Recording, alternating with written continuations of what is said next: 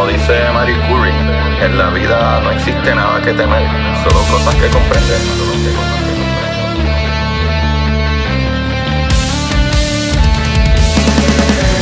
Recuerden correr y buscar la manera de aprender que más le divierta.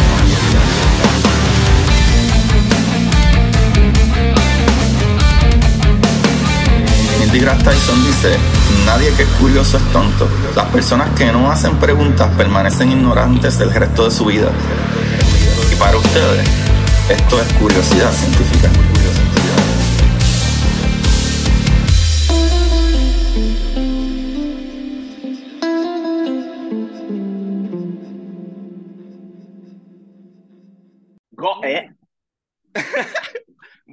Corillo de Curiosidad Científica, y empezamos gozando.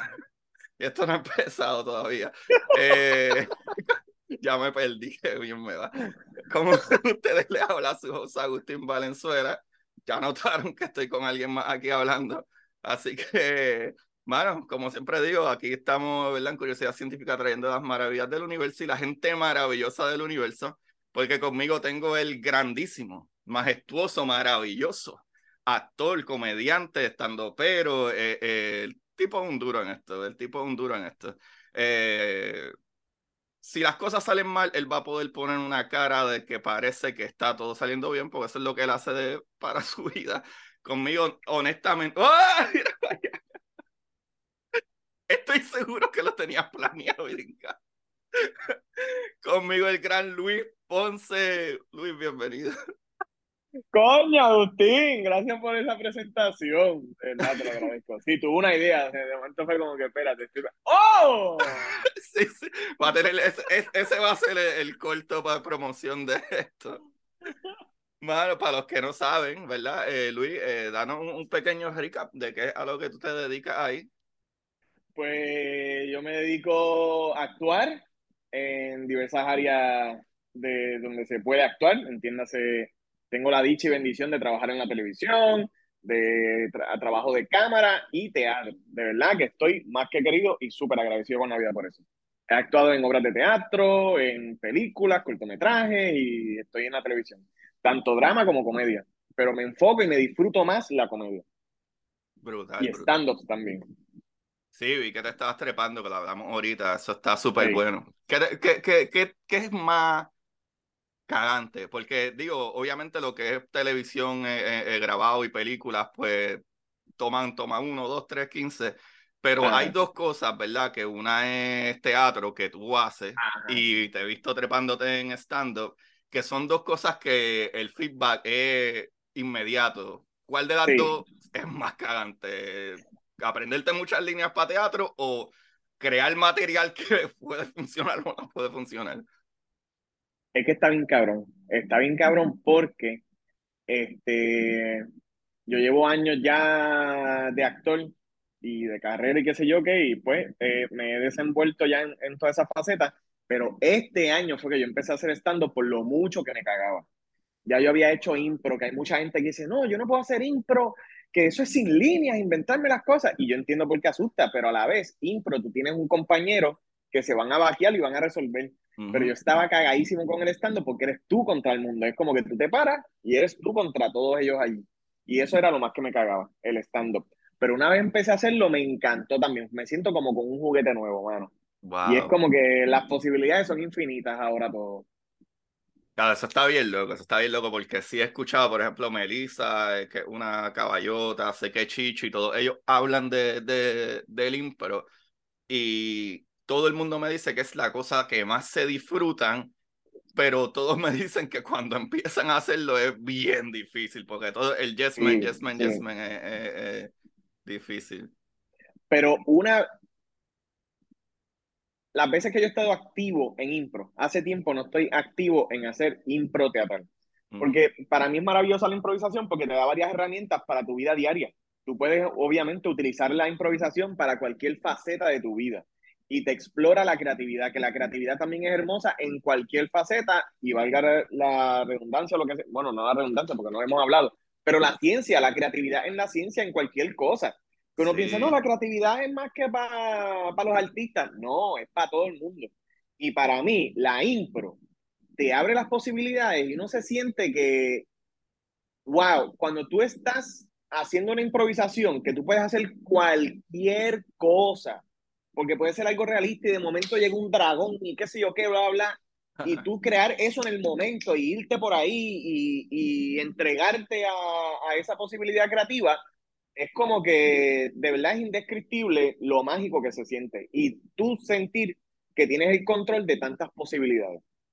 Oh, wow, nunca lo había visto de esa manera y mira que escuchan muchísimo, yo consumo bastante a todos ustedes, pero consumo un montón, a, como por ejemplo Chicho, Melissa, eh, Eric, Tirito, eh, Cristina, toda esta gente hablando de ello, y, pero nunca lo había visto de esa perspectiva.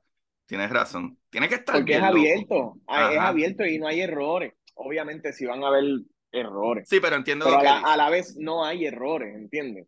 Sí, sí, entiendo lo que dices, entiendo lo que dices. Como que alguien puso una, una premisa y de esa premisa sigue como si fuera un juego, pero a ese juego tú le puedes añadir y nunca va a estar mal lo que tú Ajá. añadas, la otra persona lo recibe y, y le añade o progresa, etcétera. Tú creas sin parar y tú creas en colectivo, es como que maravilloso. No, y que tiene que estar divino cuando tú estás haciéndolo con alguien que a lo mejor es un duro haciendo impro y a lo mejor no habían colaborado y de momento cuando están colaborando hacen un clic que ustedes no tenían esto planeado, es que hicieron el clic y ya y se acabó y cuando, Sí. yo me imagino que cuando funciona tiene que ser un, ah María, vaya, yo, Sí, soy sí. el- yo sé que yo soy el mejor en esto.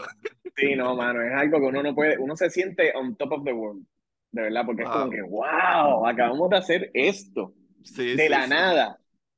Es una historia, una película, Ajá. ahí, ahí, eso está brutal. Yo, yo que escribo, y escribo, tengo un montón La impro es un. Big Bang.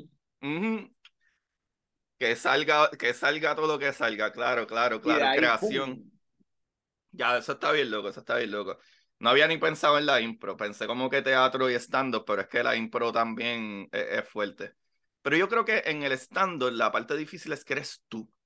Sí, es eso mismo. Eres tú y obviamente pues uno que tiene background de improvisación pues tiene que saber cómo manejar cómo te está yendo.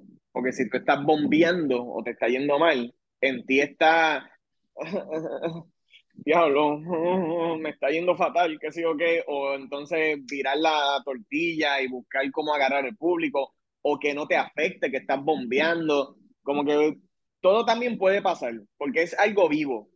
Ah, ah, pero que se supone, obviamente, si no es crowd work, que es que tú llevaste una rutina, pues tú tienes un libreto y no va a haber improvisación, pero es vivo. Es lo que me estabas hablando ahorita del teatro y el stand pues todos esos son vivos, que eso es lo que está brutal, porque no hay manera de parar y grabar otra vez, todo es en vivo. Y el Sí. proceso vivo es maravilloso. Y lo lindo del teatro también es eso de que es efímero, tú vas a hacer cuatro funciones de teatro de un show y las cuatro funciones van a ser distintas porque cada función nace y muere en el momento que fueron, dieron la tercera llamada y cayó el telón. A diferencia de una película que tú siempre vas a ver exactamente la La misma, misma actuación, cosa. Pero cada noche en teatro es distinta. Slightly different, pero es distinta. Que si la energía del público aquí, que si este momento se logró acá, que si se descubrió algo de la manera en que se dijo esta línea, que es maravilloso, son procesos maravillosos. Wow, mano, es que, es que eso tiene que estar brutal. El, el, el feeling tiene que estar brutal, pero tiene, tiene que ser algo bastante tenso. Porque Ujú. este año que pasó, fue, yo empecé a hacer presentaciones, pero yo, yo hablo de un tema. O sea, yo tengo mi, Claro. mi, ¿verdad? Este, ya yo tengo mi presentación, ya yo sé lo que voy a hablar y lo más difícil maybe es cuando el público te empieza a hacer preguntas, pero si tú te sabes el material, tú contestas las preguntas porque ya está hecho. Si la luz vaya a Claro. 300 mil kilómetros por segundo, pues ya esa es la contestación. Pero tiene que estar, como- y como quiera, a mí me da estrés cuando me paro a hacer presentaciones, pues, por ejemplo, eh, eh, yo he tenido presentaciones que el salón o, o, eh, o, por ejemplo, usualmente yo trabajo mucho con las bibliotecas. Pues Ajá. a lo mejor la biblioteca, el salón de la biblioteca caben ochenta y pico de personas, pero cuando de momento se metieron noventa y pico, y tú dices, anda, para el caramba, esto se llenó, ¿sabes? Y ves gente desde gente mayor hasta chamaquito y padre y Claro. whatever y qué sé yo, y, y es, es tenso, pero yo sé el material, esto no cambia, aquí está la presentación, esto no cambia. So, no me puedo imaginar no sé si a lo mejor a ustedes les pasa, maybe en stand-up no, porque en stand-up durante el proceso de stand-up es que dependiendo del feedback, es que tú, como tú dijiste, tienes que tratar de jugar para que si estás bombeando, que eso no te afecte y sigas bombeando y a lo mejor cambiar el mood. O sea, en mi, en mi, caso, yo a la que empiezo y tiro la primera línea, el primer slide, que ya me envuelvo con lo que me gusta, se me van los nervios y empiezo a hacer chiste y qué sé yo. Sí. Pero en stand-up es jodón, en stand-up es jodón porque sí si empiezas a bombear para o sea, traer la gente para atrás que y funciona muchísimas veces pasa y de momento diste una risa que explotó y ya ahí coge confianza, pero ay Dios mío, ese, esa avalancha de emociones tiene que estar bien loco. Pero el nerviosismo, el nerviosismo es siempre, yo llevo años haciendo teatro y siempre, en televisión no me da, ah, pero en, en, teatro en teatro es como que, mano, en teatro, o porque ahora mismo estoy trabajando con teatro breve, un show que se llama Algo Extra de comedia. lo vi que son 13 personas más. Siempre, siempre, siempre que estamos este, detrás del telón, es como que yo estoy. Sí, sí, moviéndote, está, el telón cerrado y tú ves más o menos las la siluetas de toda la gente, escuchas a toda la gente hablando porque todavía no empezó y tú estás. Por lo menos yo, yo estoy. Y una vez arranca, ya es como que, ah, ok, arrancamos. Es, eso, es lo más difícil es empezar. Es empezar, es verdad, es verdad. Eso está brutal, Luis, eso está brutal. Qué buena conversación, ya este, este programita está muy bueno y todavía no hemos empezado a hablar de ciencia. Que para los que oh, no oh, pero hablamos porque yo dije Big Bang. Ah, es verdad, dijiste Big Bang, dijiste.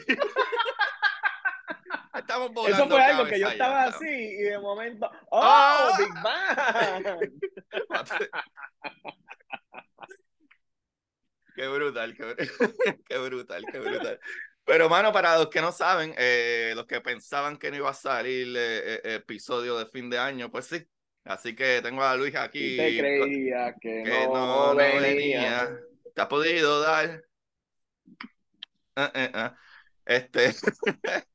no, mano, pues pensé hacer, ¿verdad? Tocar varios temas de los que se tocaron durante todo el año y muchos de ellos tienen que ver con, ¿verdad? Con misiones que yo pienso que estos últimos dos años, en específico NASA, ha tenido tantas misiones y tantas misiones exitosas de cosas que hemos descubierto, sea, tanto desde telescopios nuevos que pueden ver casi al principio del universo hasta, hasta misiones que vienen, están ahora mismo funcionando, que vienen de camino hacia acá con material eh, ¿verdad? Y podemos explicar un poquito de ese tipo de cosas hasta, hasta ciencia planetaria y exoplanetas. Bueno, bueno, podemos explicar en mucha gente.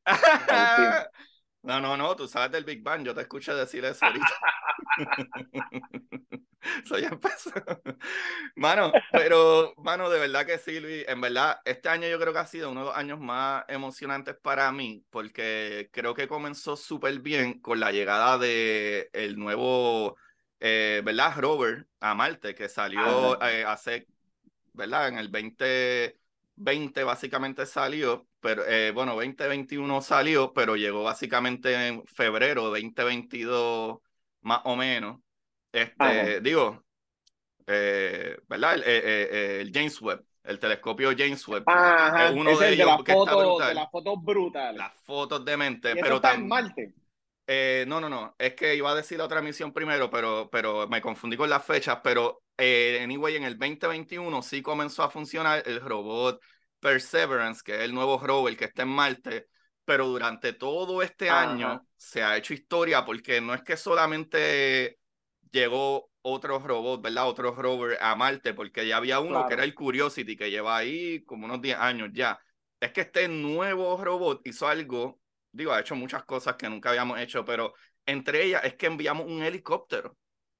Y lo brutal con eso es que, eh, ¿verdad? La rotación por hora de, de, de, ¿verdad? De la, de la, ¿verdad? Del motor del helicópterito que enviamos allá, de las hélices, eh, a mí me impresiona tanto como nosotros desde acá del planeta Tierra, usando telescopios y mirando, ¿verdad? Más o menos como, como, ¿verdad? Como la gravedad de, del planeta funciona cuando vemos las cosas alrededor del planeta y pensamos, ah, pues este planeta tiene cierto tamaño, tiene cierta densidad, tiene o no atmósfera, cuánta atmósfera tiene, y descifrar que cuando enviamos un helicóptero allá, que entendemos que hay menos, eh, ¿verdad? Atmósfera y hay menos gravedad también, pero hay menos atmósfera, pues es bien difícil bien difícil, porque tampoco hay mucho aire, tú volar en Marte. Claro. Como funcionan, ¿verdad? Las cosas aquí, los helicópteros o los aviones y todo, es porque tú lo que haces es que te paras, ¿verdad? E, esa hélice lo que hace es empujar partículas de aire hacia abajo. Y por eso es que nosotros podemos volar. Y entonces está brutal de que logramos llevar esa, esa misión allá. Y esa misión, ¿verdad? Del Perseverance tiene un helicóptero y ese helicóptero ha hecho ya sobre 30 vuelos en Marte grabados. Oh, wow. Y es una loquera de que ¿Cuán grande es? como un droncito? Es como un dron bastante grande. Es como. Es como un carrito. Eh, imagínate una. Bueno, eh, eh, la caja como tal caja es como una caja de zapatos.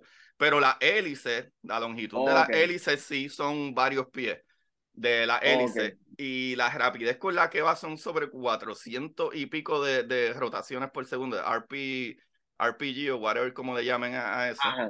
Eh, que aquí en el planeta Tierra no se necesita ni la mitad de esa cantidad. O sea que así de rápido tienen que dar vuelta oh, esas hélices para poder. Sí, que eso pica cabeza, cualquier hélice que se cuele por ahí. Sí, sí, brutal, brutal. So, para mí eso es una loquera de que descifremos ese tipo de cosas aquí. Incluso aterrizar en Marte, al saber de que no hay una atmósfera como aquí, que tú abres un paracaídas y la atmósfera te para, incluso cuando estás entrando a la atmósfera, la atmósfera ¿verdad? es tan densa que, que va parando la nave y ya cuando estás cayendo abre un paracaídas y el aire hace el resto. Tú sabes, sí, que el aterrizaje es más violento y más de más impacto entonces porque no... Exacto. Ahí diste en el clavo, Luis, ahí está en el clavo, porque todos los otros landers, ¿verdad? Que habíamos enviado no eran tan grandes como el Curiosity. En este caso, con el Perseverance utilizamos el mismo método que el Curiosity, eh, por el hecho de que, eh, déjame buscar aquí rapidito, por el hecho de que el Curiosity eh, era, ¿verdad? Tiene más o menos el mismo tamaño, ¿verdad? Tiene más o menos el mismo tamaño que el, que el rover que está ahora mismo allá. Y, Pero el problema con eso es que al ser tan grande de la manera que podía aterrizar, por ejemplo, déjame ver, mira, este otro robocito aquí que la gente pues vaya y busque eh, los otros robots no eran tan grandes, pero ya el Curiosity es básicamente un carro. ¿Tuvo PVC? Un carro. Está hecho de par de partes aluminio, par de partes es PVC, tiene de todo un poquito, sí, sí, de verdad que sí. Pero eh, lo más impresionante es que, eh, ¿verdad? Lo más impresionante de esto como tal es que ellos, que esta es la parte que a mí me da mucha risa, la, la, primera manera, cuando ellos dijeron, ah, vamos a aterrizar una nave que es muy grande para tú dejarla caer y que rebote porque se van a dañar los artefactos, pues es del tamaño de un carro normal. Y ya eso es muy grande para entrar en la atmósfera de, de Marte. So, alguien dijo, ay, que si hacemos un crane, ¿verdad? Una gruita que lo baje y todo el mundo, pero tú estás loco, ¿cómo tú vas a hacer eso? Pues al final de cuentas, la idea más loca sí era la que funcionó y salió.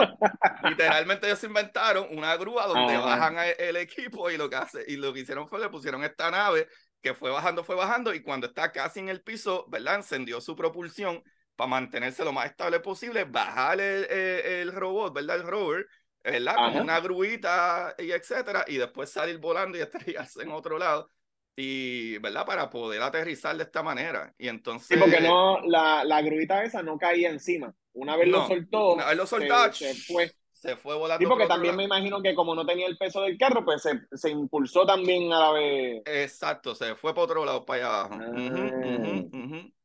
Ah. Así mismo es. Déjame buscar aquí rapidito. Eh...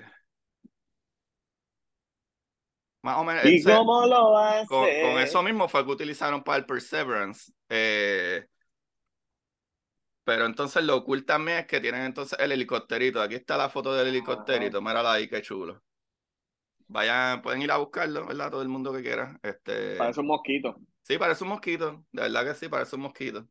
Yo pienso que esa, esa, esa, ese tipo de misiones son de las más brutales, pero es porque también acaba de salir una noticia que es que el Perseverance, que algo que el Curiosity no tenía, es que el Perseverance no solo puede taladrar, que el Curiosity solo sí lo hacía, pero sino que ese material que está taladrando lo guarda, en una cápsula que ya acaban de soltar la primera cápsula, ¿verdad? De material adquirido en Marte que se suelta en el suelo para otra misión que va a ir a Marte a recoger esa, esas Ah.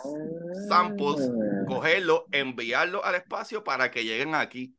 Porque Nunca, aquí nunca ha llegado nada de, de Marte. hay piedras de Marte de colisiones anteriores. Yo creo que la piedra más vieja que hay en el planeta Tierra creo que es de Marte, porque no, no, tiene, no tiene los elementos que tuviera una piedra de aquí, tiene otro tipo de estructura. Pero esto llegó por meteorito, entonces. Por, ajá, una- meteoritos y sueltan material y pues de casualidad, igual que todo el tiempo está cayendo todo el tiempo meteoritos y, y, y material espacial está todo el tiempo. Ahora mismo está cayendo Y material uno no se espacial. da cuenta. Uno, Uno no, no se da cuenta porque cuando entra a la atmósfera se quema, se suelta y cae como polvo. Pero ahora mismo, si tú te trepas en el techo de tu casa con un imán y lo pasas por ahí, vas a recoger partículas de metales en ese imán. Y son las Espaciales. partículas. Como kriptonita y todo eso. Y... Oye, hay un elemento que eh, se llama Krypton eh, de la tabla periódica, así que maybe, déjame ver, por ahí está. Mi tabla periódica, no sé dónde la tengo. Pero sí, hay un elemento que se llama Krypton. No creo que sea kryptonita, pero. Bueno, pues pienso que eso está brutal, eh, Luis. Claro. Eso está maravilloso. Porque a pesar de que nosotros utilizamos espectroscopía, que es ver las diferentes tonalidades de la luz de que se reflejan en los diferentes elementos, para ver Ajá. qué tipo de elemento es y a ver si es algo que, ¿verdad? Que, que... ¿Cómo te explico? Este, las cosas, ¿verdad? Por ejemplo, mejor ejemplo que te puedo dar son los tipos de gases. Hay gases Ajá. como el oxígeno, el metano y esas cosas que no se crean al menos que hayan sido meto- metabolizados. O sea, que tiene que haber, vi- eh, eh, ¿verdad? habido vida para que se cree ese tipo de cosas. So, Sí, los estos- gases metanos son los, los peos también. los peos también, así mismo es, ya. suena, suena funny cuando uno le dice eso a la gente, ah, no es verdad, eso es, eso es. Pues arrolla bichuela para que la gente entienda. Ahí un gas está. metano. Ahí está, exacto, exacto. Puedes decirlo para que la gente no se dé cuenta, "Ah, es que tengo que liberar unos gases metano. y- Me voy a, me disculpo un momento, me excuso. Por mi orificio anal, con mi orificio anal. Voy a... Wow, eso me gusta un montón. Ya yo sé que le puedo decir a mi esposa cuando esté en el mundo, ah, disculpa mi amor, acabo de liberar un poco de metano. Eh, no te molestes conmigo. Metano, que precisamente salió por mí. Ah.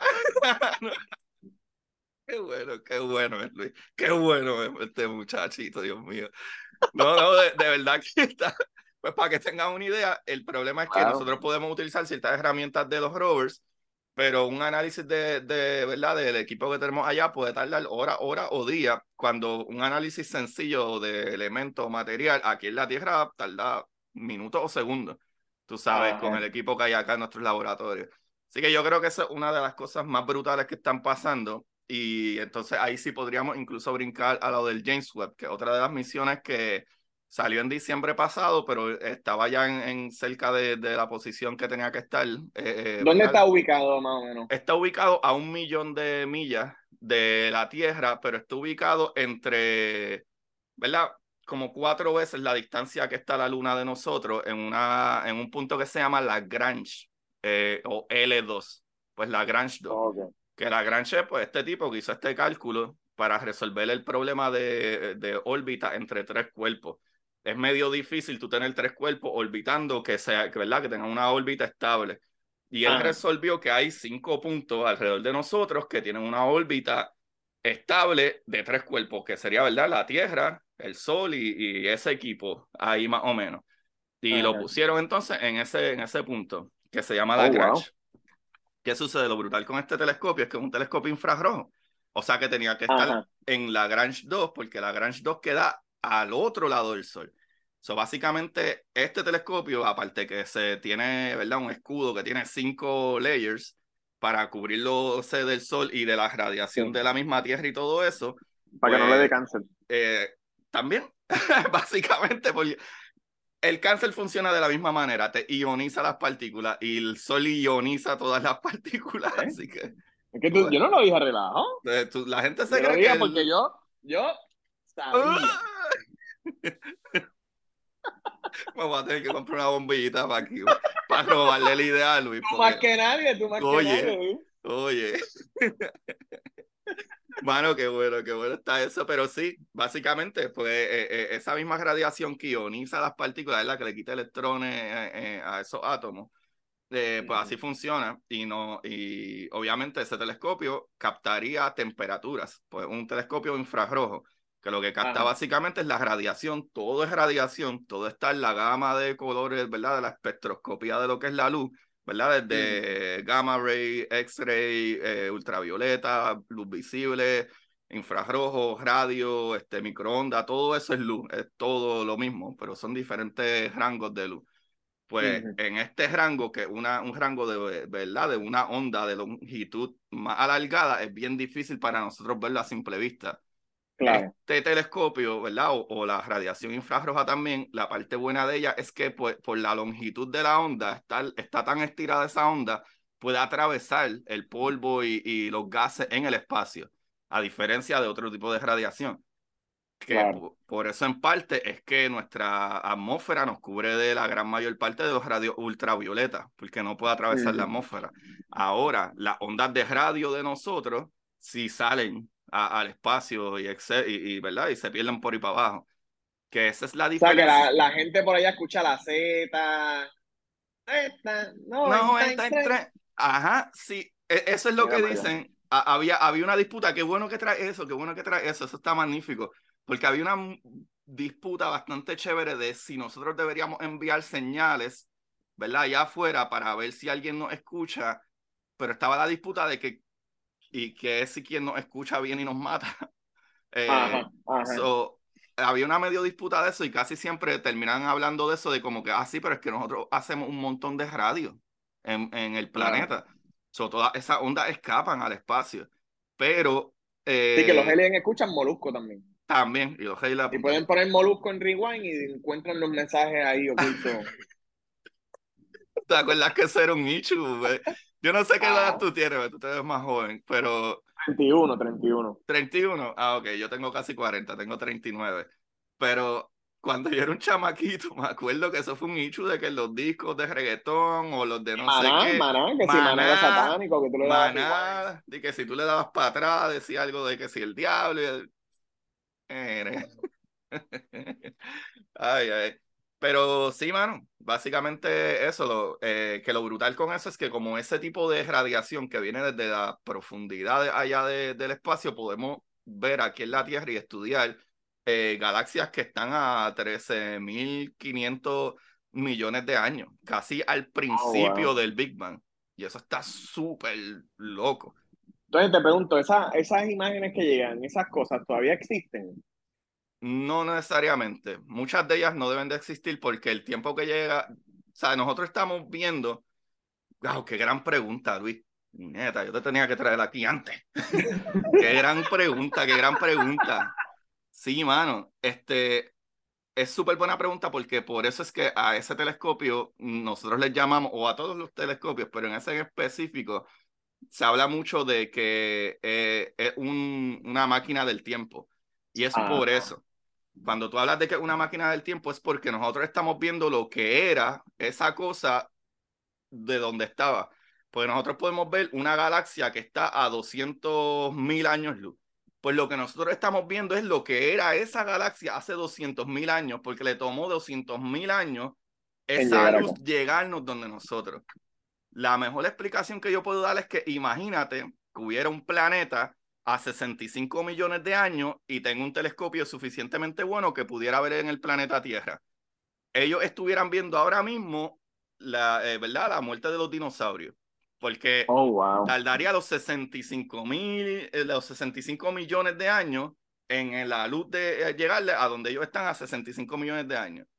So, ellos estuvieran viendo, si estuvieran a 65 millones de años de distancia, estuvieran viendo los planetas ahora, eh, los dinosaurios ahora mismo muriéndose, explotando. Ajá.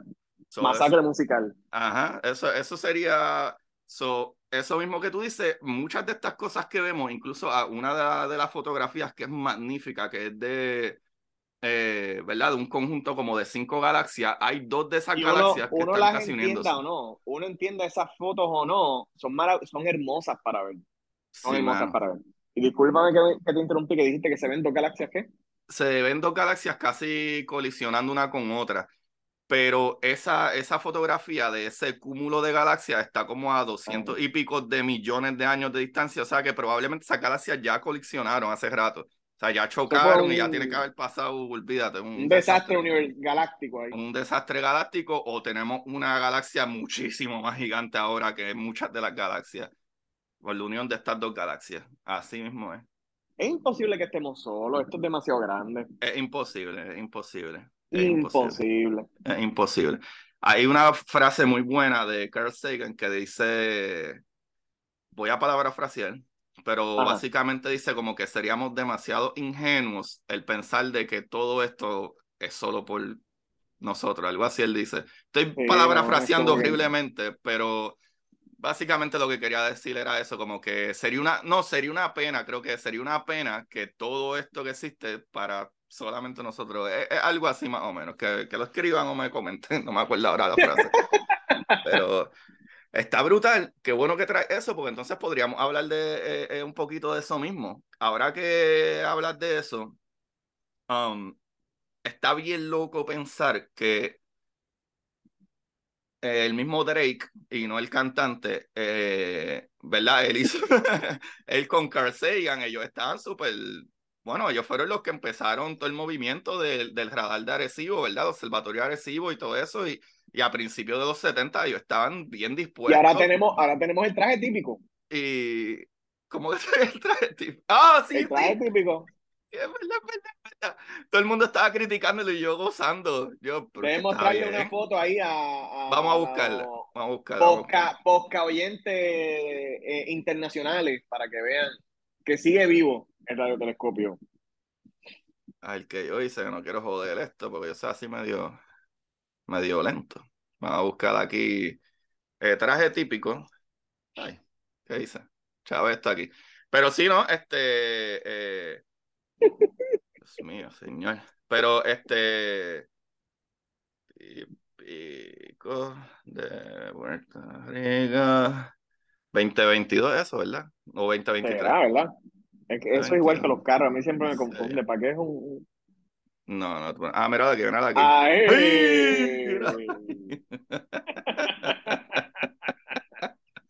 Ay, como yo abro esto, bendito sea Dios, Agustín. Que viva la esencia.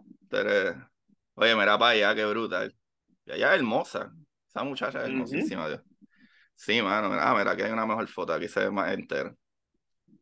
Oye, pero es que, y, tiene la banderita de Puerto Rico en el medio y todo, en el cuello. Está bien chévere, hermano. Eso está bien chévere. Que mucha y atrás una pantalla que se ven momentos Y se ven todas las imágenes de, va cambiando imágenes de momentos brutales en, en, en Puerto Rico, así mismo. Es, de orgullo de orgullo, momentos de orgullo. Sí, cuando ganamos las coronas, Tito, este, todo. Sí, de verdad que sí. Yo creo que está nice la idea. A lo mejor sí parece medio Stormtrooper, de, eh, pero yo pienso que la idea está buena, porque en verdad eh, cuando sucedió lo del observatorio de Arecibo fue un nicho bien grande, cultural y, y de educación, y fue un choque de que yo creo que no todo el mundo estaba pendiente a lo que sucedía pero cuando sucedió, todo el mundo estaba como que, ah, wow, definitivamente una pérdida.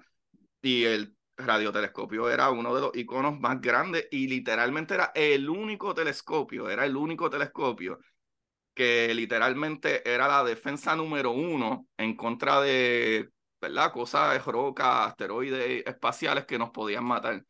Era el oh, telescopio agresivo, porque el telescopio. Y ahora no hay nada. Ahora mismo hay unos telescopios que son, ah, eh, ¿verdad? Unos array que hay en ciertos puntos, pero el problema con ellos es que el telescopio de Arecibo tenía una particularidad que ningún otro telescopio lo tiene, todavía ningún otro telescopio lo tiene. Y es que, bueno, número uno era el telescopio más grande del mundo, hasta hace dos o tres años atrás que China hizo uno más grande. Pero lo importante es que el telescopio de Arecibo no solamente podía recibir, ¿verdad? Eh, información, podía enviar mensajes también. tú enviabas la radiación y funcionaba como un sonar, que si está pasando, el, eh, ¿verdad? Eh, el, problema con, con, los asteroides es que son negros, no se ven, no reflejan casi luz, es bien difícil ah. verlos, es súper difícil verlos. Incluso eh, una de mis presentaciones que yo tengo, tengo un modelo de, de los diferentes ¿verdad? Este, asteroides y pueden haber asteroides que son de cientos de kilómetros, como pueden asteroides que son de 10 kilómetros, 7 kilómetros, y los grandes, grandes, grandes, casi todos, se entiende que por lo menos el 95% nosotros sabemos dónde están y los seguimos. Pero asteroides menos de 10 kilómetros, 7 kilómetros, hay muchísimos que nosotros no sabemos dónde están. Y se entiende que el mismo asteroide que destruyó a los, ¿verdad? los dinosaurios, que los erradicó casi todo, erradicó como el 75% de la vida en el planeta, un asteroide entre los, los 10 a, a 15, maybe menos, entre 12 y 15 kilómetros. O sea que tú no saber dónde está un asteroide es bien peligroso. Y el radiotelescopio de Arecibo hacía eso, que ya que ellos casi no emiten luz, pues él enviaba luz y esa luz rebotaba, la otra se perdía, lo que rebotaba, tú sabías, ah, espérate, como si fuera un sonar. Y eso no lo hace ningún telescopio que yo sepa ahora mismo. Ni siquiera el, el, de China ese. No, el de China lo que tiene el plato más grande. No. ¿Por qué no se va a volver a construir? ¿Por qué decidieron que no?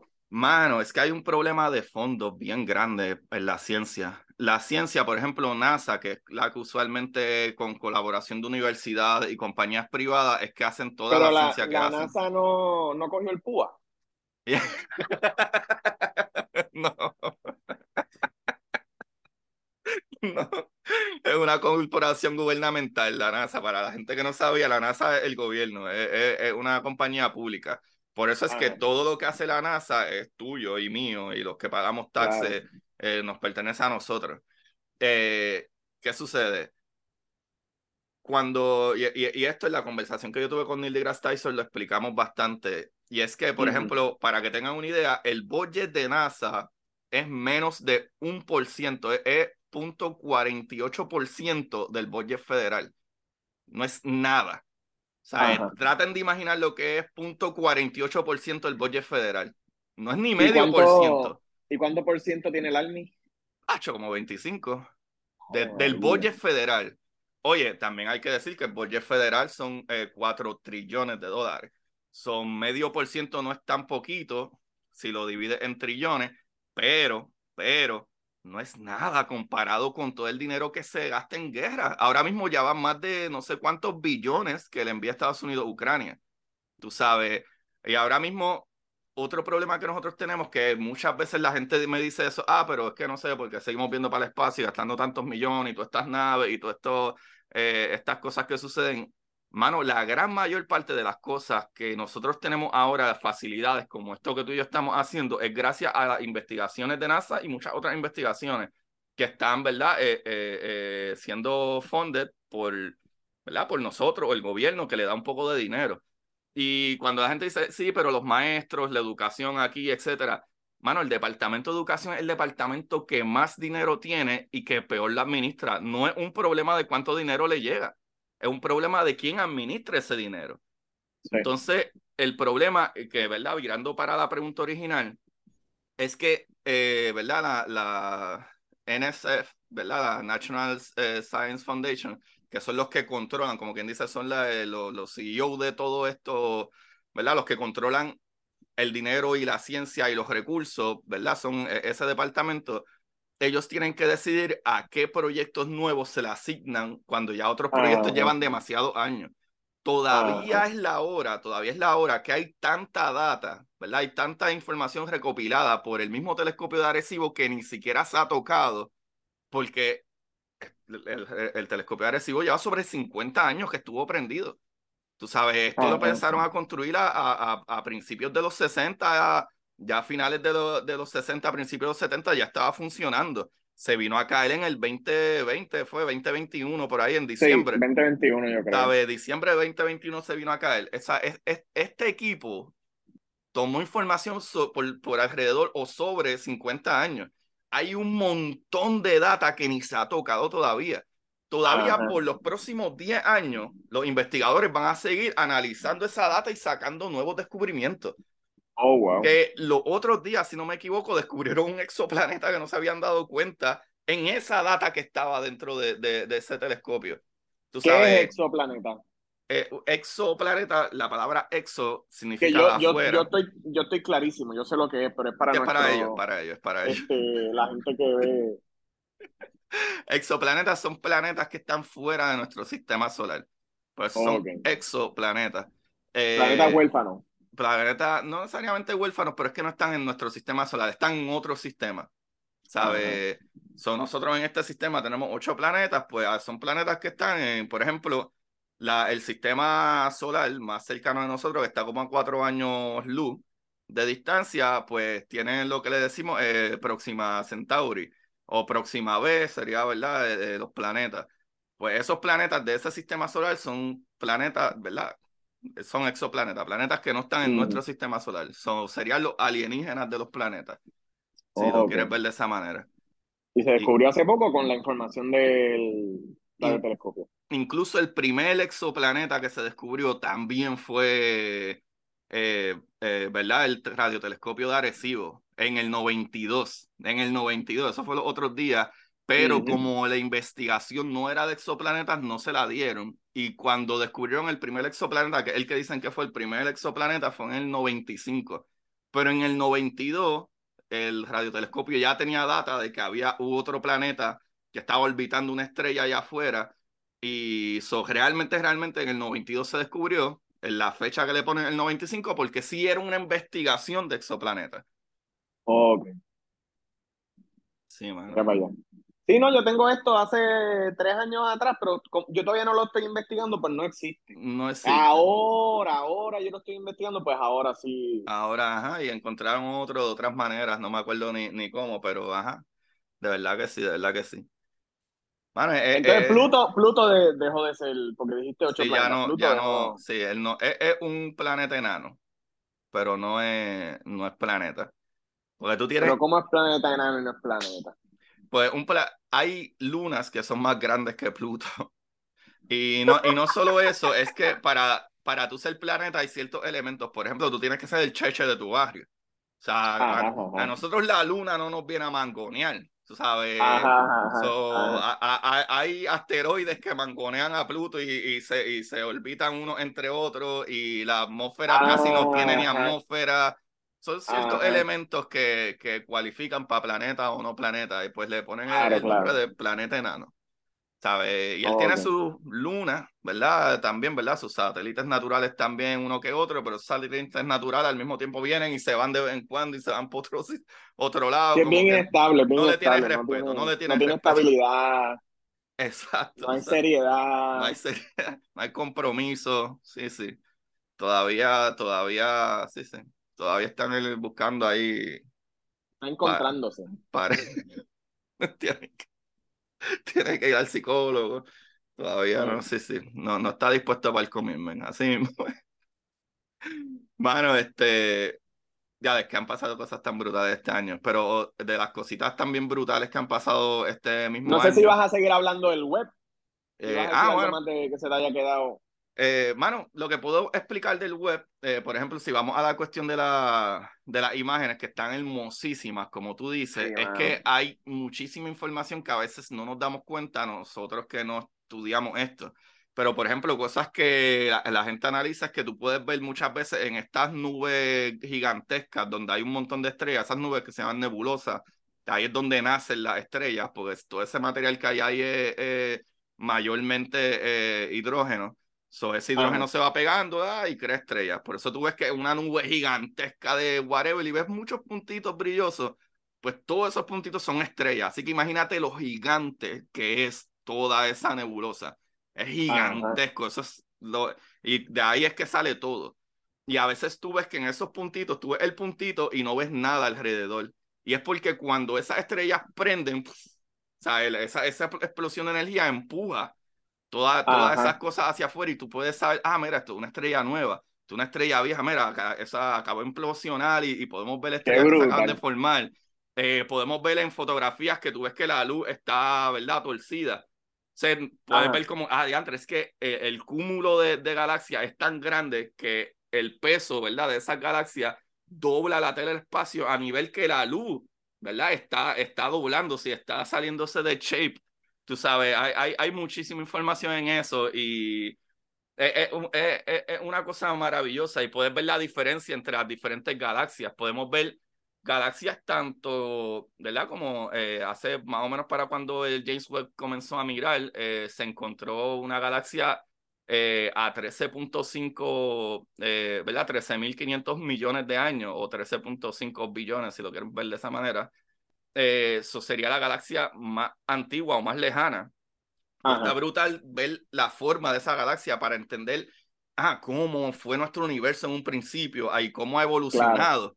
O sea, eh, que por eso es lo interesante de estudiar la Luna, que ahora mismo esas de las misiones que acaban de suceder, el Artemis 1, una misión que acabó de aterrizar los otros días de vuelta aquí, pero eso es la misión que va a volver a llevar gente, humanos, a la Luna de vuelta. Y la gente ahora fue sin gente y ahora va con gente. Y después va con gente, exacto. Fue para probar la nave, estar seguros, porque acuérdate que en, en, en, el 69 a ningún gobierno le importaba la seguridad de los humanos que, me, quiera decir lo contrario, fine, whatever. Pobre, pobre laica, pobre laica. Pero, ajá, enviaron un perrito, enviar, bueno, enviado cosas horribles han pasado. Pero, eh, nombre de la ciencia, pero sí, sí, sí, hay, que ser claro, hay que ser claro. Han pasado cosas horribles en nombre de la ciencia, pero estamos aquí ahora. Pero el problema es de que, ajá, por la razón por la que le enviaron eh, ¿verdad? Eh, la nave primero sola, en esa nave enviaron unos maniquíes, que esos maniquíes tenían ciertas cosas, tenían eh, tejido vivo, tenían ciertos experimentos para ver cómo la para ver cómo íbamos a reaccionar. Ajá, ver cómo la radiación afecta y para crear literalmente trajes, ¿verdad? Espaciales que, que se puedan utilizar allá y que la gente no se muera o le dé cáncer, etcétera. Porque la idea es estar allá no 12, 24 horas y viral. La idea es crear una base que se mantenga ahí dando vueltas y, ¿verdad? Eh, posteriormente, pues, pues crear base en la misma luna, que la gente pueda seguir viviendo ahí y también van a estar más cerca de los polos, porque en el área donde está el hielo. Y pues con, el hielo, pues si tú, tú puedes dividir esas moléculas y crear, eh, ¿verdad? Oxígeno, hidrógeno, o sea, para poder sobrevivir ahí y agua ah. potable que la vas a necesitar. Entonces, eh, e, e, esa misión es bastante chévere, pero a lo que iba también de saber de cómo eran las cosas antes y cómo evolucionó, es que hasta estas mismas misiones de la Luna, eh, lo brutal con la Luna es que la Luna, como quien dice, está virgen. Nuestro planeta Tierra, ¿verdad? Debajo de, de todo el layer de naturaleza que ya ha deformado por completo lo que era este planeta antes de, pues la Luna sigue siendo lo básico, lo que había antes de, de, de que existiera vida en, en, el, en, el, planeta. El planeta, nuestro planeta, como sigue creando vida, sigue cambiando, ¿verdad? Este, eh, lo, que se altera constantemente. Se altera constantemente. Y la, la luna, está virgen y estanca. Está virgen y estanca. Le han metido mucho hoyo, pero le han dado bastante cantazo. Pero, ajá, todavía sigue virgen. Sí, sí, sí. Hay fotos de la parte de la luna que nosotros no vemos, ¿verdad? Sí, ahora mismo. Nosotros, siempre vemos más que una parte de la luna, siempre, aquí en la Tierra. Sí, sí, sí. Qué bueno que también dice eso, porque muchas veces la gente no sabe que es por la fuerza, ¿verdad?, de, la gravitación. Y es que la luna sí gira, lo que pasa es que gira al mismo tiempo de que está dando vueltas así, está haciendo esto al mismo tiempo, pero a la misma velocidad casi que va girando. Por eso siempre vemos la misma cara de la luna. Y no hay lado oscuro de la luna. Eso fue el disco de Pink Floyd. Hay el lado lejano de la luna. Y mucha gente sigue mencionando el como ah, The Dark Side of the Moon. Y no, no, hay, no hay ningún lado oscuro de la luna. Es que, ¿verdad? Es, el lado más lejano de la luna. Ya. De verdad que sí. Mano, ¿qué más? Vamos a pensar. ¿Qué quieres esa, saber? esa misión, esa misión fue real, la del 60, el hombre realmente llegó a la luna. Sí, mano, hay no sé cuántas toneladas de, digo, no toneladas, mentira, kilogramos de, de material lunar eh, aquí que nosotros estudiamos y hay todavía material que ni siquiera se ha abierto, que está sellado para darle tiempo para estudiar, etcétera, y que se siga abriendo. Si tú vas incluso al Museo de Ciencia Natural, eh, tú puedes ir y tocar el, de Nueva York un pedazo eh, bueno el de DC yo fui al de DC y puedes ir y tocar bueno si vas a, Kennedy Space Center también puedes tocar un canto de piedra lunar este y verlo y está, brutal. Este which todo el mundo puede decir que ese, por lo menos, ese, es mi argumento cuando la gente dice como que, ah, pero eso puede ser un canto de piedra de aquí, o whatever, y te pueden decir que es de allá, pero la cuestión con eso es que, que saca, que saca la NASA o el gobierno con decir que sí pasó y no pasó. No sacamos nada, número uno, y número dos, nosotros llevamos más de 20 años viviendo en el espacio, pues, en la Estación Espacial Internacional, so, sacamos con decir que hicimos algo que no, que no pasó, no hace sentido, y entonces cuando tú ves toda la tecnología que hemos creado a partir de estas cosas, es indudable que no hayamos hecho cosas tan grandes, ¿sabes? Eh, eh, es que todo, todo es tecnología y toda esa tecnología, a lo mejor por más básica que parezca, cuando tú miras, hay un montón de ciencia detrás. Eso yo se lo estaba explicando a, un, a un pana mío la otra vez, como que, mano, hasta tú construir un barco, antes todo el mundo lo hacía de madera porque flotaba, era más liviano, etcétera, cuando hoy en día tenemos buques de hierro, pesadísimos, grandísimos. Tú, tú tiras una rueda en el mar, por más que la rueda tenga aire dentro de la goma, no va a flotar, ¿sabes? Y, y hasta eso tú descubrirle que, ¿verdad? Para los que no sepan, por eso es que tú ves los mismos barcos que tienen líneas a los lados y pues esas líneas, dependiendo cuánto el peso, se van tapando las líneas hasta un nivel de, ok, no pongas más nada porque si pasa de esta línea, pues nos vamos a hundir. ¿Por y usualmente rojito, como rojito. Ajá, ajá. ahí la gente dice, ah, pero entonces, ¿cómo funciona eso? ¿Cuál es la magia? No es magia, es entender las, los elementos, cómo funcionan. Sí, es que la gente se cree, mano. Bueno, es entender cómo funcionan hasta los elementos y es porque el agua es mucho más densa que el aire. So, lo que hay ahí encapsulado es aire y al aire es el menos denso, no se hunde, tiende a subir y mantiene el barco en esta ocasión pues a flote. O sea, como que todo tiene, tiene unos detallitos brutales. So, y lo que estamos haciendo ahora mismo, eh, eh, Luis, hablando aquí, gracias Está a... cabrón porque ahora mismo eso de la, de la ciencia, cuando está la, el refrán de que cuando yo te quiero explicar algo que no es difícil, te digo, esto no es una ciencia. Esto es tal, tal cosa, esto no es una ciencia, pero en inglés es This is not rocket science. Rocket science. Son más específicos la dificultad de esta ciencia para dejarte saber cuán difícil es lo que te van a explicar. Mano. es curioso también. Es bien curioso que lo mencionas porque si le das un poquito de lógica a lo que tú acabas de decir, es que en español decimos esto no es una ciencia, lo cual probablemente sí lo es. Por eso en inglés hace más sentido de que esto no es, no es rocket science. Porque probablemente lo que te voy a explicar sí tiene que tener algo de ciencia, porque hasta esto, esto para yo escribir esto, esto es tecnología y la tecnología sale de la ciencia. Inventarse un lápiz fue tecnología y la tecnología sale gracias a la ciencia. So, probablemente sí va a ser ciencia, pero amor no es ciencia rocket science. qué brutal, qué brutal. Mano, de verdad que este año, ah, e, ese, e, eh, una de las misiones mismas que estaba sucediendo es que eh, en este año hemos ido a dos diferentes asteroides. Tú sabes, hay misiones de asteroides que una de ellas fue recobrar, ¿verdad? Hay una misión que se llama Osiris Rex, que esa misión fue eh, fue a este asteroide, eh, ¿verdad? Osiris Rex llegó a, a, Venus y ese asteroide Venus, eh, las observaciones de nosotros acá desde la Tierra vemos que los elementos que tienen parecen, ¿verdad? como si tuviera muchos aminoácidos. Y sabemos que los aminoácidos son parte de la creación de la célula. So, es algo medio tricky y esa misión estuvo tan brutal porque en el espacio no hay aire. O sea que esta gente pensó en todas estas cosas y dijo, ok, pues tenemos que llevarnos nuestro propio aire. Y la misión es tan sencilla que a veces tú piensas que para hacer ciencia espacial es ah, lo brutal, la, cosa más brutal. Y no, mano, esta gente lo que envió fue básicamente un, una, un vacuum cleaner y dos botellas de aire para literalmente tirar aire y chupar con el vacuum cleaner para coger material de ese, de ese asteroide que viene, ¿verdad? De camino para acá, para entonces analizar ese material.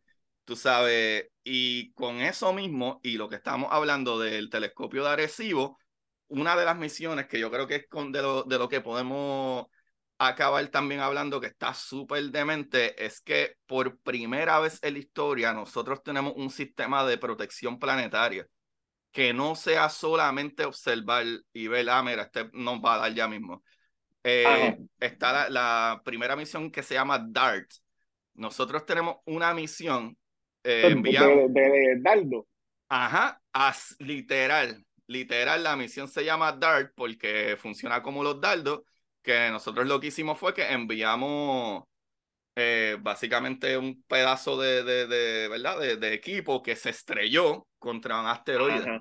So, por eso se llama DART. Eh, la misión, digo, y es porque es Double Asteroid Redirectional eh, Test. Pero obviamente. Darth Vader. Dart, a poner Dart Mission aquí. Darth Vader, Darth. Mission. Este. Pues, mano, esto fue lo que va. Mira la cosa más chula. Mira para allá. Básicamente, eh, estaba esta, este, esta misión se escogieron esta, eh, ¿verdad? Esta, este sistema, ¿verdad? De Didymos y Didymos B eh, o Dimorphos, que son este doble asteroide, por eso el Double Asteroid Redirectional Test. Mm. pues entonces, Porque se estaban orbitando ellos dos. Está, exacto, este, uno de ellos orbita el otro, como si fueran los planetas. Pues, ¿qué sucede? Lo hicimos a propósito para poder ver la diferencia de que si le dimos, cuánto se movió, o cuánto lo detuvimos o lo desaceleramos. Así que se tomó, este, esta fue la, la, verdad, eh, el, el escogido perfecto, porque gracias a esto, si nosotros le damos a cualquier asteroide por ahí, es bien difícil tú decir, ah, ok, lo movimos o no lo movimos, porque no teníamos una, referencia con... Exacto.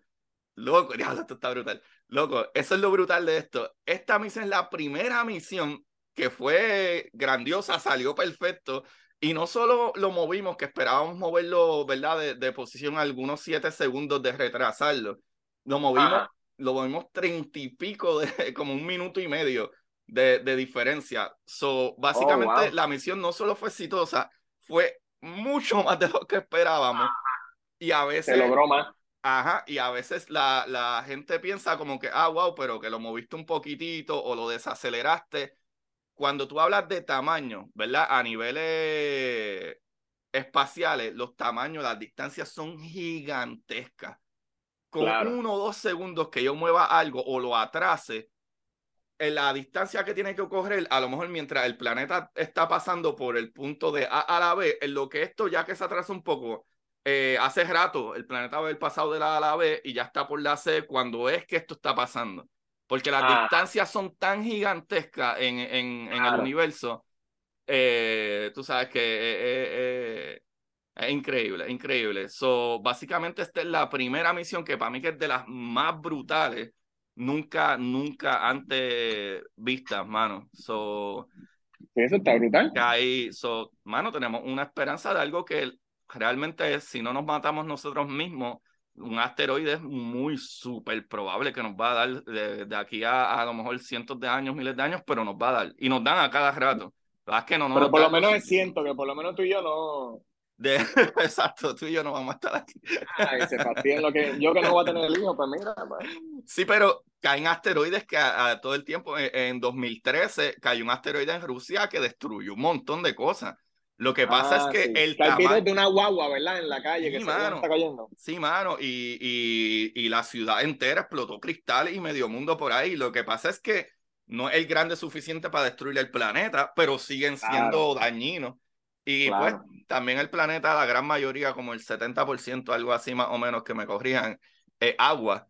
Pero también que caiga en agua no es necesariamente algo bueno, porque la fuerza cinética y la energía que trae, que se refleja al agua, eh, puede evaporar, aparte de evaporar, crear tsunamis que pueden eh, inundar ciudades completas, o no necesariamente es bueno. Y incluso si evapora muchísima agua, acelera el calentamiento global porque el agua mantiene la, la, energía térmica dentro del planeta. Tú sabes, son un problema, definitivamente son un problema. Y ahora que mencionas eso, ¿cómo sigue el roto ese de la capa de ozono? ¿Eso se había curado o algo? Porque eso se mejoró. Cosas que se mejoró. Eso, eso siempre, siempre dependiendo de la temperatura, se puede abrir un poco, se puede cerrar un poco, pero definitivamente se mejoró de que no, digo, las temperaturas no ayudan. pero el problema principal, que era parte del gas que se usaba en los aerosoles, el de verdad, contenían cloro o clorín, pues se comen las moléculas de ozono. Y el ozono es la capa principal de que nos cubre de la, de la, de, la, de, esta, de esta energía del La que nos mantiene vivo. Ultravioleta, básicamente. Nosotros cogemos entre 2 a 5%, maybe alrededor de 2% de rayos ultravioleta, ¿sabes? Que entran al planeta como quiera. Y hay muchísima gente que si tú estás en la playa todo el día te puede dar un cáncer de la piel brutal. Imagínate si nosotros cogiéramos 20% o 50%, no podríamos vivir fuera de aquí. Subterráneos tenemos que estar. So, yeah. Bien brutal, bien brutal. Mano, Luis, este capítulo a mí me ha gustado muchísimo. Yo he hablado con cojones. pero... Está súper chévere, me lo he gozado. ¿Qué te parece? ¿Qué te parece? ¿Algo más que quiera añadir? Que tenga es maravilloso, la ciencia es maravilloso. Eh, volviendo a lo mejor al web, porque fue no sé, tú me dirás de, todas esas misiones, a lo mejor para la gente común que no está invested en la ciencia, pues el, web es el más impresionante por las imágenes y todo lo demás. A mí sí, a mí sí. Del año, del año. Este, como que no se ha llegado, esa foto no llegó al inicio del, del, universo, pero ¿cuán cercano estamos? nosotros estamos bien cerca de lo que pensamos que es el principio. Lo que pasa es que no, nosotros nunca vamos a ver un Big Bang porque no, ¿sabes? Pues ya eh, la, la, evolución de cómo se mueve, la, ¿sabes? Todo se genera, pero sí podemos ver las primeras galaxias que se crearon. ¿Sabes? De, de, que esa luz nos llega a nosotros, podemos ver las primeras galaxias que se crearon y eso es grandísimo, porque nosotros tenemos tantas preguntas que, que no tenemos contestación. Por ejemplo, hay galaxias que son ridículamente inmensas cómo se crearon esas galaxias. Hay hoyos negros que la masa de, ¿verdad? Que se entiende que, ¿verdad? Eh, que tienen eh, esos hoyos negros son súper ridículamente masivos. ¿Cómo, cómo caramba, ¿verdad? Existieron estrellas que eran tan masivas para convertirse en eso, o es que en un principio había muchas más estrellas más masivas que colisionaron unas con otras y se crearon estos, estos hoyos negros, which antes era una teoría, lo de los hoyos negros, pero hemos tomado más de una foto de diferentes hoyos negros. De más de un hoyo negro, ¿sabes? Eso ya no es un mito. Y ya sabíamos que tenía que existir porque veíamos estrellas orbitando alrededor de estos puntos que no se veía nada, que la luz no salía, ¿no? Como que, wow, qué raro que esto está orbitando esto y de momento cuando consumía, que, eh, eh, ¿verdad? Eh, que se veían las imágenes de, de, ¿verdad? Como que esta luz que estaba saliendo, que le llaman los quasars, que es que cuando el hoyo negro estaba comiendo, ¿verdad? O consumiendo o matando lo que es una estrella, como la masa del hoyo negro es gigantesca, pero el hoyo negro como tal es bien pequeño. So, todo ese material cuando va pasando por ahí, como se está comprimiendo tan pequeño mientras está tragando, pues hace una fricción que la energía que bota es, e, es lo que podemos ver. Y en, en, verdad, en verdad está bien loco. Y yo, yo pienso que el poder conocer, ¿verdad? En este caso del de, James Webb, poder ver qué había antes, cómo es que hemos evolucionado y entender incluso hacia dónde vamos. Porque el, el, problema es que nosotros entendemos o tenemos una teoría de cómo funcionan las estrellas. ¿verdad? Nosotros entendemos que la estrella se unió todo este material, se fusiona en ese núcleo, explotan y sueltan entonces los elementos que crean los planetas y nos crean a nosotros. Pero eso básicamente es una teoría, es la más válida, pero, y hemos visto, vemos estrellas explotadas cada rato, pero nosotros no estamos ni bien seguros porque hay estrellas, luego hay estrellas que son cientos de, de, de, masas solares o miles de masas solares. ¿Cómo oh, caramba ese animal de estrella? Sí, mano, este, eh, es más, voy a buscar eso primero. Este, eh, la comparación de, porque está en porque está aquí, en Dicto Sadio.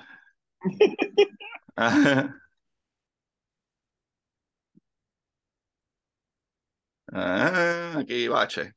Este, Mira, para que tenga una, una idea, mira eh, el sol donde está, ¿verdad? O, por ejemplo, sí, bueno, podemos irnos más al garete. El sol está aquí, en este puntito aquí, en esta imagen que casi no se ve. Oh, Pues, wow. Este es el sol, que ni se ve. Y puedes ir Ajá. viendo cómo va surgiendo, va surgiendo, va surgiendo. Mira el tamaño de esta estrella, la M, eh, eh, NML, y el sol no se ve. No se ve. Así de chiquitito es nuestro sol. ¿Sabes? Beetlejuice, que Beetlejuice yo estoy seguro que tú lo puedes ver por la noche ahora mismo desde tu casa. Si tú ves Ajá. este, eh, si tú ves eh, la constelación de, de, de, Dios mío, este, Orión, uno de los hombros de Orión es Beetlejuice. Oh, wow. En Orión, ve, esta que está aquí es Beetlejuice. So, cuando tú ves que tú ves que tú buscas lo que le decían los tres reyes magos, realmente es el del cinturón de Orión.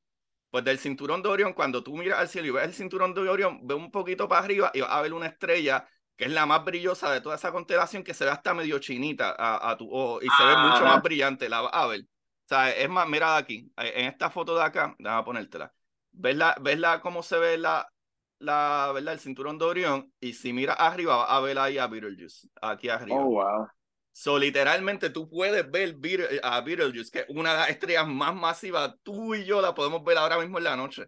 Hoy por la noche, cuando salga afuera, busca, busca el cinturoncito de Orión y a la que mira el cinturón, mira para arriba y va a ver esa estrella naranja súper brillante y ya ves que esa estrella es este magnífico aparato que está aquí que es una de las más masivas. Así que mira, compara nuestro sol con Beetlejuice y nuestro sol. Ay, Dios. ¿Qué lo que era? Mira para. ¿Qué lo que era? Pues, ¿cómo se creó todo ese material, sabes? Porque eh, tendríamos que entrar en muchos más detalles, pero es que lo brutal es que para que una estrella eh, inicie y se prenda, necesita estar frío ese material antes de, porque si está caliente, si las partículas están muy calientes, ¿verdad? Ese, ese polvo o ese hidrógeno está muy caliente, no es estable, o sea, que se mueve y no se deja atraer whatever. Pero tienen que estar los fríos suficientes para que la gravedad atraiga todo ese material, se sigue uniendo, sigue uniendo, al momento que ya la gravedad, porque tiene tanto material, crea demasiada presión en ese núcleo y ahí se empiezan a, a, a ¿verdad? chocar partículas en ese núcleo porque todas quieren entrar al medio. Y ahí es donde se crean las colisiones, que es lo que llama fusión nuclear. So, ahí es donde se hace la fusión nuclear, que podemos hablar que eso, eso sucedió la semana pasada. Una de las noticias más maravillosas que creamos por primera vez fusión nuclear igual que el Sol en el planeta Tierra y que pudimos controlar. Sí, mano, la semana pasada salió esa noticia. Nosotros, nosotros, las cosas que tenemos de energía nuclear es fisión. Es fisión, que es que el núcleo se, se desprende y bota energía, ¿verdad? Que es lo que se llama la Claro. energía alfa, beta y gamma. O sea, es el material, ¿verdad? Elementos como decirle este, el plutonio, que ese núcleo de, de plutonio está tan cargado de, de partículas que esos neutrones quieren soltar eh, eh, partículas y sueltan electrones o sueltan, ¿verdad? Radiación y, y van, y van decayendo. Y eso es lo que nosotros usamos en la, el, ¿verdad? Esta- Estos sitios de que usan eh, energía nuclear, eso es lo que se hace, es fisión, no fusión. La fusión, quien hace eso realmente es el sol. Y aquí es bien difícil hacerlo y logramos hacerlo la semana pasada. Está en las noticias. Eso está para bien demente. Eso está bien demente. Wow, Luis, qué bueno eres, carajo, trayendo temas. No, qué ¿qué bueno va a ser? ¿Qué va a ser? bueno Tú eres. explicándolo. Acho, no, mano, qué buen episodio, carajo. De verdad que, que voy a tener que tener- ponerte ahí en la lista. No, tú me avisas, La- tú me avisas, la- la curiosidad. en la lista mensual de mentira, mentira. Mano, Luis, cuéntanos un poquito más de ti, dónde te pueden ver, porque sé que estabas, ¿verdad?, en lo de algo extra, pero sé que ahora se coge un poquito de break de vacaciones y viran cuándo vira algo extra. Volvemos a la temporada número 2 de Algo Extra en febrero, en, en el Teatro Choricastro. Y eso es todos los que. Los miércoles. Vamos a estar allí los los miércoles haciendo comedia y cada miércoles un show distinto. ¿Y Mira, dónde pueden conseguir esas taquillitas? En teatrobreve.com. Pueden conseguirlo, Exacto. teatrobreve.com. Y también pueden ir a teatrobreve.com y, y suscribirse. Ellos tienen ahí material para que se diviertan por probablemente meses, porque llevan años, años y años creando. Así, eso está súper bueno y me gusta un montón que ellos están trayendo nuevas, ¿verdad? Nuevo, nuevo eh, artistas, pues ellos llevan muchísimos años allí y, es algo nuevo y todo el mundo que conozco que me ha dicho que ha ido a los shows de, de ¿verdad? De algo extra, todos los shows son diferentes. Esto no es una obra de teatro que sucede todos los miércoles y escrito. No, no, no. Todos los, ¿verdad? Me, entiendo que es todos los miércoles es un show nuevo. Todos los miércoles hacemos un show nuevo. Lo armamos en una semana, lo escribimos. Somos un, un corillo de 13 personas y nos dirige Luis Gonzaga. Entonces, los, los 13 integrantes proponemos libretos, hacemos todo, todo, todo, todas las bases, corremos todo. Brutal, brutal. Mano Luis, ¿qué más te pueden conseguir por ahí? En las redes sociales, ¿Tienes, ¿qué tienes, verdad, ahora eh, que venga? Que me sigan a ver si, si un día subo story, si un día... Tú subes bastante reel bien gracioso, así que no te hagas el más, el más no, si quieren, porque tú haces unos reels bastante chéveres, uno... Coño, gracias, gracias. Me pueden buscar con el Ponsibiri. El Ponsibiri. Luis Ponce, el Ponsibiri. Obviamente su apellido no es Ponce de verdad, pero el muchachito es de Ponce, así que... Así que mucha gente no sabe que yo soy de Ponce, piensan que es mi apellido. Mm, pues no. Es que yo soy stalker, así sé todas estas cositas, me he invitado. Yo os miro por las ventanas. Cuando están durmiendo por la... No, mentira. Corillo. Pues, mano, en verdad que yo la he pasado brutal. Creo que este capítulo hablé con cojones. Este. Eh, ha estado chévere, ¿cuánto llevamos? Eh, mano, más de una hora. Pues son casi las dos de la tarde y empezamos a las dos y pico. Eh, y es que se va el tiempo. Cuando uno está hablando cosas cool con gente cool, se va el tiempo bien rápido. Pero, mano, de verdad que gracias, Luis. Y, y mano, te tendré por ahí porque de verdad que, que pienso que, que, que todo Sí, no, todas ideas que tenía y preguntas sacaban otros temas más cabrones todavía. De verdad que gracias, gracias por eso y por decir que sí. Y pues, mano, a mí me consiguen en Curiosidad Científica Podcast eh, en Instagram, en Curiosidad Científica en Twitter, pero básicamente ahí está la mayoría. Pueden ir, ¿verdad? Si quieren a Amazon y pueden conseguir todos mis libros. Eh, mi último libro que es Historias cortas para sentarse en el inodoro, son las historias que salen en el Patreon pero si no quieres pagar el Patreon, pues mira, aquí si tienes Kindle te sale gratis. Y si no, pues paga ahí en, un módico precio y pues conseguir todos mis libros, desde el primer libro de Curiosidad Científica del Universo de Arroz con Habichuela, historias cortas para sentarse en el inodoro. Pues cuando yo era chamaquito no había celulares, tú te sentabas en el inodoro y leías la botella de la botella de champú o la revista de tu tía ahí, si estabas en casa de tu tía tirando una y ese, ese era el fit que tú tenías. So, por eso, pues, ahí está. Al menos, bueno, no sé, no sé si hay gente que está 20 minutos, media hora en el baño, pero más o menos nosotros va a tomar leer cada historia. Eh, y nada, eh, la exploradora Titán, la segunda parte de Titán se supone que para ya principios del año que viene salga y la próxima se llama Draco, por la constelación, ¿verdad? El sistema Draco. Y, mano, eh, gracias. Gracias en verdad a todos por estar aquí. Y recuerden, en verdad, darle like y comentar y todas esas cositas bellas y bonitas. Y se le agradece un montón. Y, ay, el Patreon. Feliz, feliz año 2020-2023. Y manténganse curiosos. Así mismo es. Así mismo es, gente. Feliz Navidad, feliz eh, año. Y Luis, gracias. Ahí, este fue el último del año. Espérate, espérate, espérate. ¡Eh! Luis, ¿se te ocurre algo? Corillo, como siempre, busquen la manera de aprender que más le divierta. Chequeamos. Y para ustedes, esto es curiosidad científica.